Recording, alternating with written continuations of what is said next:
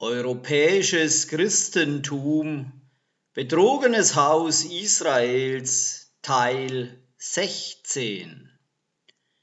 Wenn irgendetwas beansprucht, Nahrung zu sein und diese Voraussetzungen nicht erfüllt, diejenigen, die Jahwe aus der Welt herausgerufen und abgesondert hat, sollten keinen Anteil an unkoscheren Fleischsorten haben. Ganz gleich, wie sehr diese Agenten Satans versuchen, dich zu überzeugen. Was geschrieben steht in dem erneuerten Bund, kann nie und nimmer widersprechen der Paschat oder der einfachen wörtlichen Bedeutung von dem Rest der heiligen Schrift. Remetz, die zweite Stufe des Verstehens, ist bekannt als Remetz oder die angedeutete Bedeutung.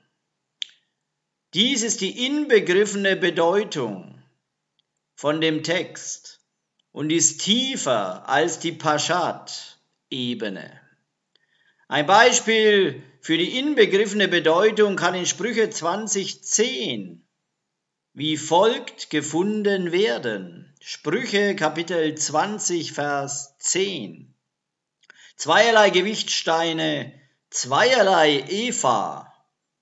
Sie sind alle beide ein Gräuel für Yahweh. Die Paschat würde darauf bedacht sein, wie ein Geschäftsinhaber der dieselbe Waage gebraucht, um seine Güter abzuwiegen und sie allen seinen Kunden auf derselben Waage zu verkaufen. Die Remetz jedoch besagt, dass es darüber hinaus um Fairness im Geschäft geht und dass wir gerecht und ehrlich in allen Momenten unseres Lebens sein sollen. Drasch gründet seine Bedeutung auf einen vollständigen Bericht, viel mehr als auf ein einzelnes Wort oder einen einzelnen Satz. Es wird gebraucht, um den Text zu überprüfen in Bezug zu anderen Schriftstellen, um eine typologische Verwendung zu entwickeln. Es ist durch diesen Ablauf, dass wir den Satz verstehen. Lass die Heilige Schrift auslegen durch die Heilige Schrift. In der Drasch-Auslegung schauen wir auf die Heilige Schrift selbst, um zu bestimmen die Komponenten des Gleichnisses oder der sinnbildlichen Darstellung. Zum Beispiel zeigte Joshua vielen, die ihm folgten, dass er derjenige war, über den der Prophet Jesaja gesprochen hatte.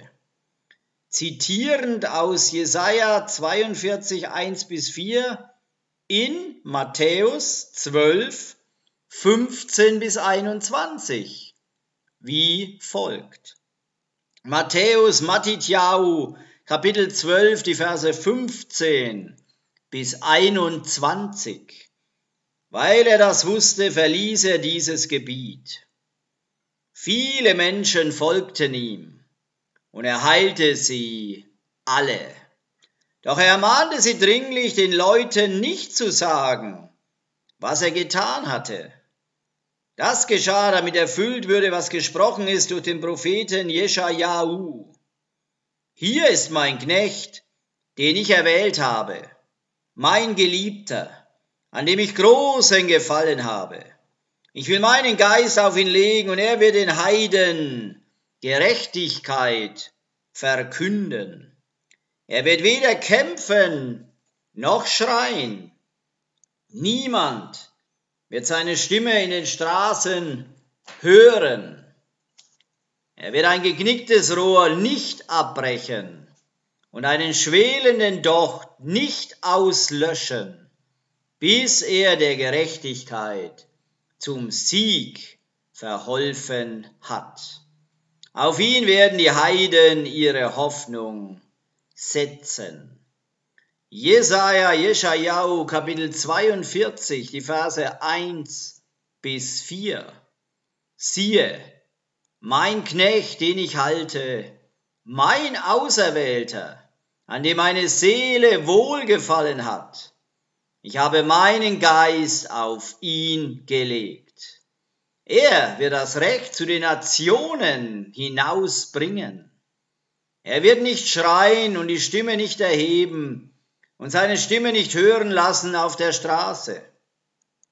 Das geknickte Rohr wird er nicht zerbrechen und den glimmenden Docht wird er nicht auslöschen. In Treue bringt er das Recht hinaus. Er wird nicht verzagen noch zusammenbrechen, bis er das Recht auf Erden aufgerichtet hat. Und die Inseln warten auf seine Weisung den Knecht, den Jahwe erwählt hat. Damit ist üblicherweise die Nation Israels gemeint. Aber in Jesaja 42, in den Versen 1 bis 4, wird unzweifelhaft über Joshua geredet, wie er in Matthäus 12 gezeigt hat. Jesaja 43, die Verse 10 und 11 liefert deshalb die doppelte Bedeutung des Wortes Knecht. Bedeutend die beiden Häuser von Israel, aber auch Joshua selbst. In dieser Weise. Jesaja, Jeschajahu, Kapitel 43, die Verse 10 und 11. Ihr seid meine Zeugen. Hier redend über die beiden Häuser Israels. Spricht Yahweh und mein Knecht, den ich erwählt habe. Beide, sowohl Juda wie auch der Überrest von den verlorenen zehn Stämmen, die aus der Welt herausgerufen worden sind in dieser Zeit aber auch Joshua einbeziehend, damit ihr erkennt und mir glaubt und einseht, dass ich es bin. Ja, dies ist eine verkürzte Form des Schma. Aber Jahwe sagt uns auch, dass er sein eigener Knecht ist, wie man aus den folgenden Zeilen verstehen kann. Vor mir wurde kein Elohim gebildet, und nach mir wird keiner sein. Ich, ich bin Yahweh, und außer mir gibt es keinen Retter. Dies macht klar, was Joshua meinte, als er in Johannes 12 in den Versen 44 und 45 sagte, Johannes Jochanan, Kapitel 12, die Verse 44 und 45. Joshua erklärte öffentlich, diejenigen, die ihr Vertrauen auf mich setzen, vertrauen nicht nur mir, sondern dem, der mich gesandt hat. Und diejenigen, die mich sehen, sehen den, der mich gesandt hat. Wir lesen Jeschuas Antwort an Philippus. Als er Jeschua fragte, ihnen den Vater zu zeigen in Johannan in Johannes 14, in den Versen 9 bis 11, sagend, Johannes Johannan 14, die Verse 9 bis 11. Jeschua entgegnete ihm, bin ich so lange bei euch gewesen ohne dass du mich erkennst, Philippus? Wer immer mich gesehen hat, hat den Vater gesehen. Wie könnt ihr dann sagen, zeige uns den Vater? Glaubt ihr nicht, dass ich vereint bin mit dem Vater und der Vater vereint ist mit mir? Was ich euch sage, sage ich nicht aus mir selbst heraus. Der Vater, der in mir lebt, tut seine eigenen Werke. Vertraut mir, dass ich vereint bin mit dem Vater und der Vater vereint mit mir. Wenn ihr es aber nicht könnt, dann vertraut wegen der Werke selbst. Dies erinnert mich an das hebräische Wort Stein, transkribiert als gleich. Die zwei Wörter Vater, transkribiert als Avinu, und Sohn, transkribiert als Ben, überlappen sich im Hebräischen zum Wort Stein.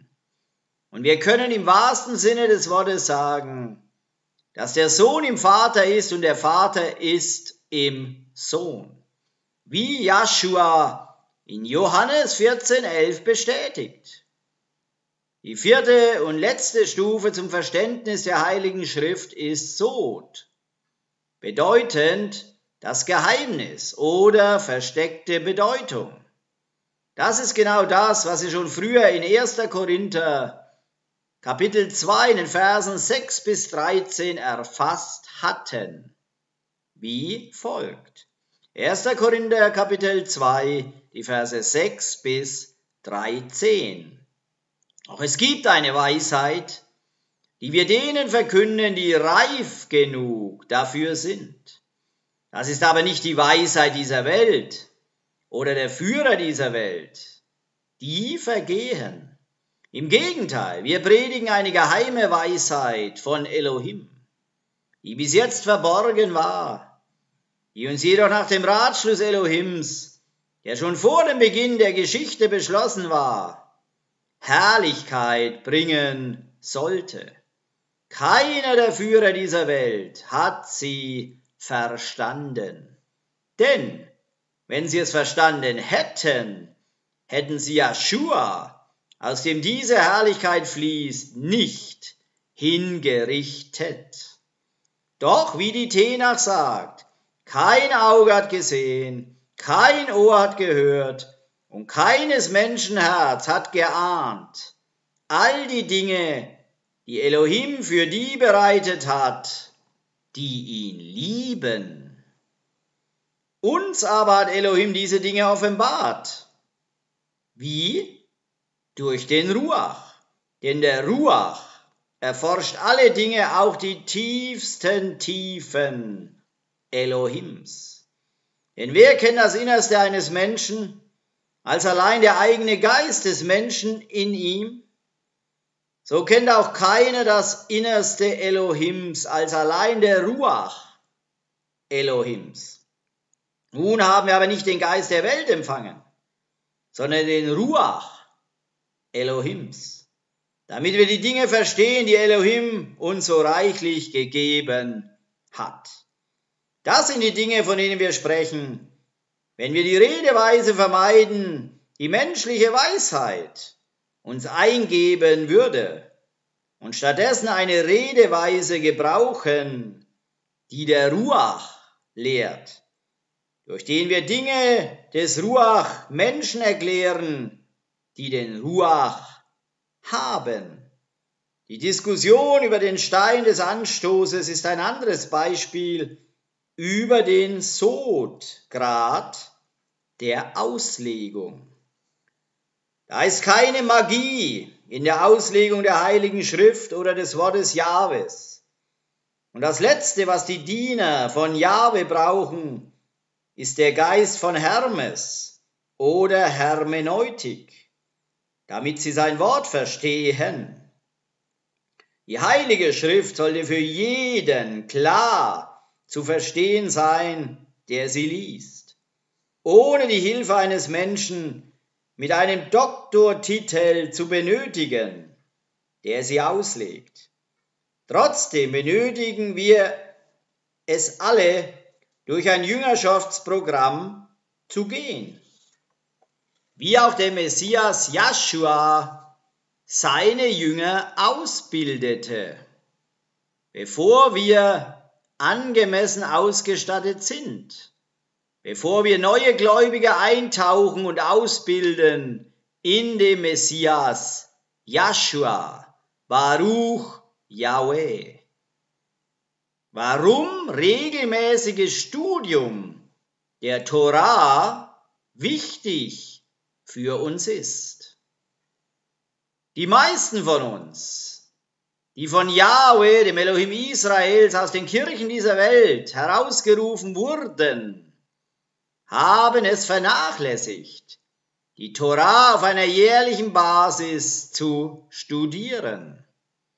Da wir dazu kamen zu glauben, dass es für Gläubige an den Messias nicht mehr länger erforderlich sei.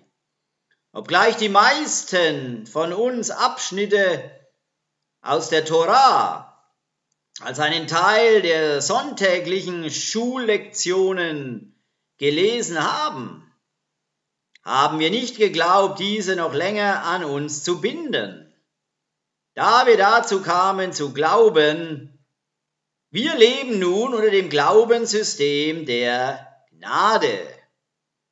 Als ein Resultat dessen haben wir einen großen Teil an Erkenntnis verloren, die so notwendig ist, um Elohim Jahwes abgesonderten Geist zu behalten, der für die Erlösung erforderlich ist. Wie bezeugt aus Apostelgeschichte Kapitel 5, Vers 32, wie folgt. Apostelgeschichte 5, 32. Wir sind Zeugen für diese Dinge. Ebenso der Ruach HaKodesh, den Elohim denen gegeben hat, die ihm gehorchen. In der Tat wird in der Denkweise der meisten aus dem Christentum die Torah als eine veraltete Sammlung von Büchern angesehen, beinhaltend Gebote, Satzungen und Urteile gegenüber denen, die gescheitert sind, sie buchstabengetreu zu halten. Manche stellen sich diese Gesetze als einen Weg vor, den Menschen stolpern zu lassen, weil sie glauben, dass wir möglicherweise nicht erkennen, verstehen oder diese umsetzen können in unserem Leben. Diese negativen Vorstellungen bringen schwerwiegende Ungerechtigkeit gegenüber Elohim Jahwes Offenbarung seiner selbst zu seinen Kindern. Deshalb lehren sie die Tora als etwas Brutales, Schlechtes und Vergängliches, welches durch die Gnade ersetzt wurde, als Joshua für die Sünden der Welt gestorben ist. Üblicherweise führen sie die folgenden zwei Abschnitte aus dem Neuen Testament an zur Unterstützung ihrer Lehren, sprich Johannes 1, 16 und 17. Johannes, Johannan, Kapitel 1, die Verse 16 und 17. Wir alle haben aus seiner Fülle empfangen. Ja, Gnade um Gnade. In die Tora wurde durch Mosche gegeben. Gnade und Wahrheit aber kamen durch Joshua, den Messias. Zum zweiten Römer, Kapitel 13, Vers 10.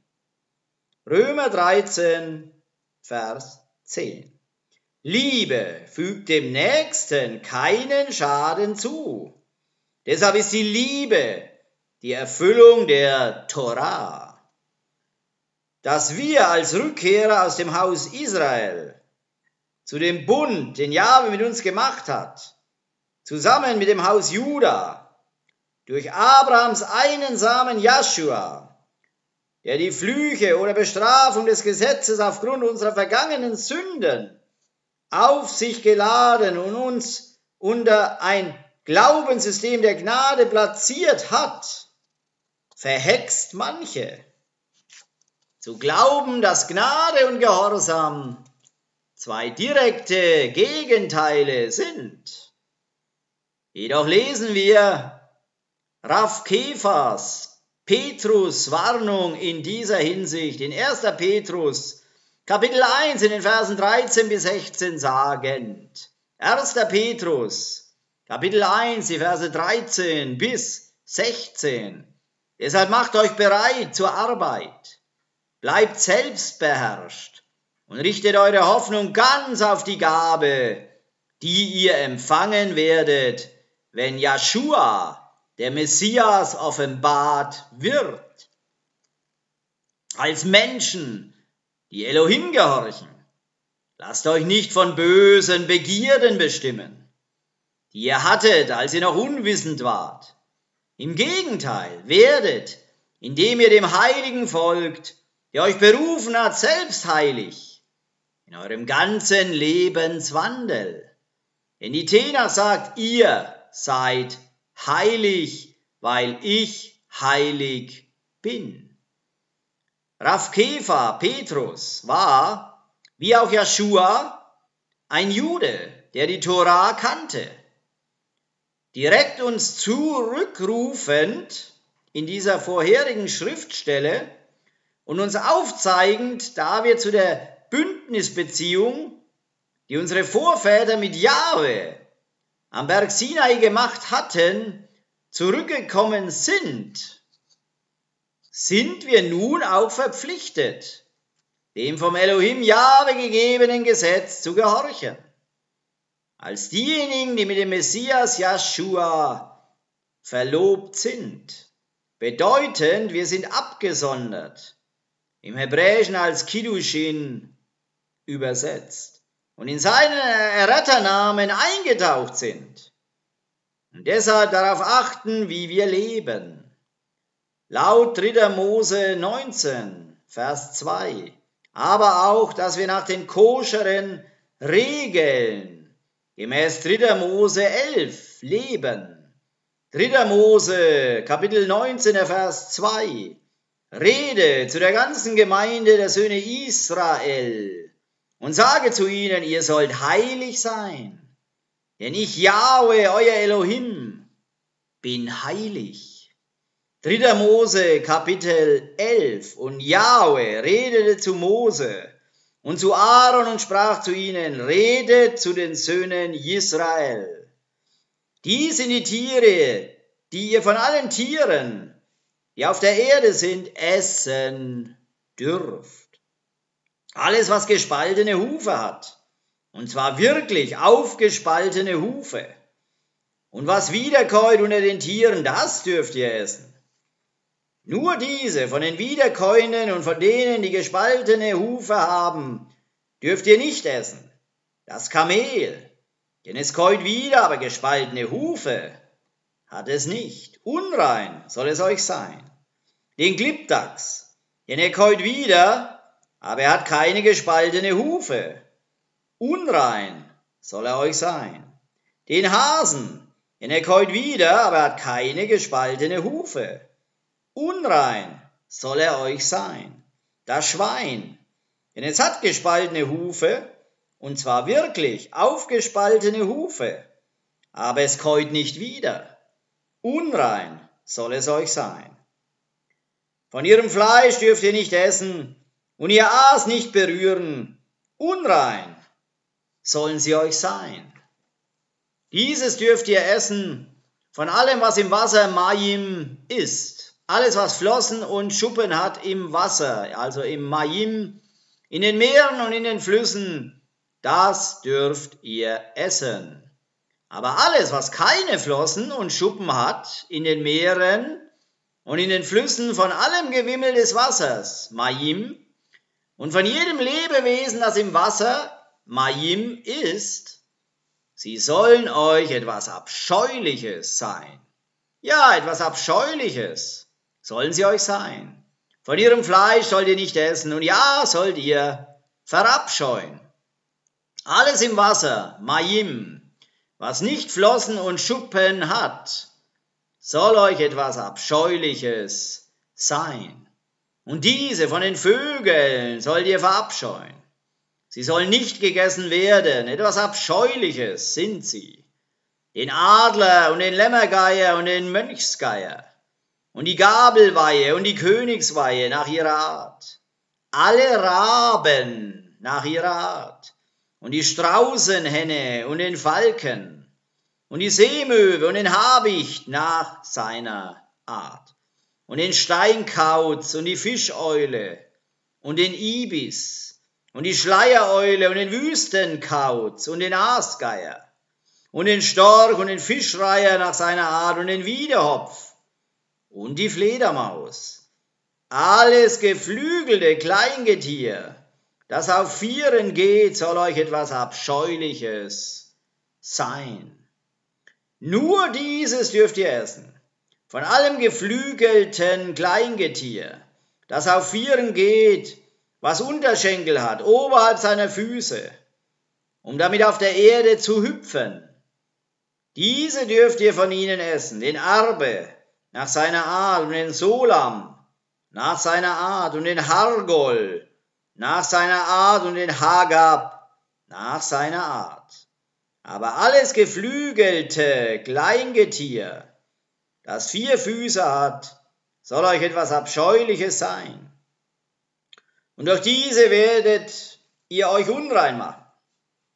Jeder, der ihr Aas berührt, wird unrein sein, bis zum Abend. Und jeder, der von ihrem Aas etwas trägt, soll seine Kleider waschen und wird bis zum Abend unrein sein. Für jedes Tier, das gespaltene Hufe, aber nicht wirklich aufgespaltene Hufe hat und nicht wiederkäut gilt, unrein sollen sie euch sein. Jeder, der sie berührt, wird unrein sein. Und alles, was auf seinen Tatzen geht, unter allem Getier, das auf Vieren geht, sie sollen euch unrein sein. Jeder, der ihr Aas berührt, wird unrein sein bis zum Abend. Und wer ihr Aas trägt, soll seine Kleider waschen und wird bis zum Abend unrein sein. Unrein sollen sie euch sein. Und diese sollen euch unrein sein unter dem Gewimmel, das auf der Erde wimmelt, der Maulwurf und die Springmaus und die Eidechse nach ihrer Art und die Anaka und der Koach und die Leta und der Komet und das Chamäleon. Diese sollen euch unrein sein unter allem Kleingetier, jeder, der sie berührt. Wenn sie tot sind, wird bis zum Abend unrein sein. Und alles, worauf eines von ihnen fällt, wenn sie tot sind, wird unrein sein. Jedes Holzgerät oder ein Kleid oder Fell oder Sack, jedes Gerät, womit eine Arbeit verrichtet wird, es soll ins Wasser Maim getan werden und wird bis zum Abend unrein sein. Dann wird es rein sein. Und jedes irrene Gefäß, in das eines von ihnen hineinfällt, alles, was darin ist, wird unrein sein. Das Gefäß soll dir zerbrechen. Von aller Speise, die gegessen wird, auf die solches Wasser Maim kommt, gilt, sie wird unrein sein. Alles Getränk, das getrunken wird, wird unrein sein in jedem solchen Gefäß.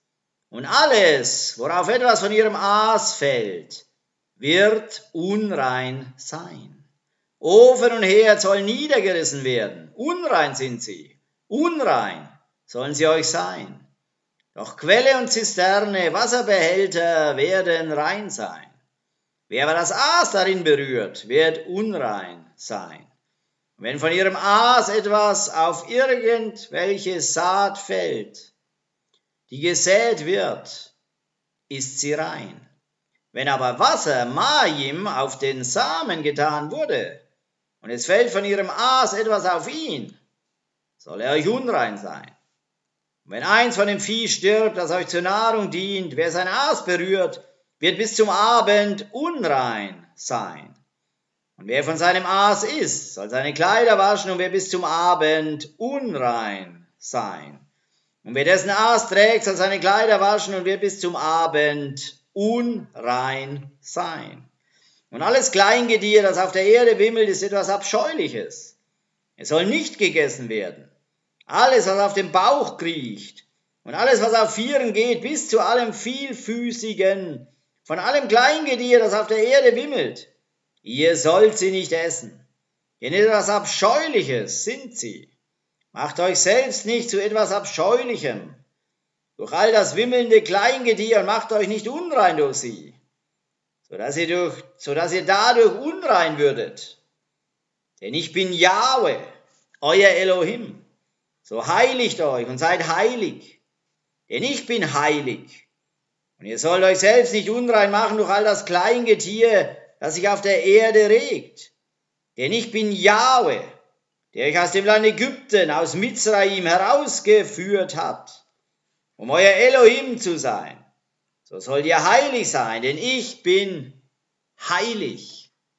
Das ist das Gesetz, die Torah betreffs des Viehs und der Vögel und betreffs jedes Lebewesens, das sich im Wasser Maim regt und von jedem Wesen, das auf der Erde wimmelt, um zu unterscheiden zwischen dem Unreinen und dem Reinen und zwischen dem Getier, das gegessen wird, und dem Getier, das nicht gegessen werden soll.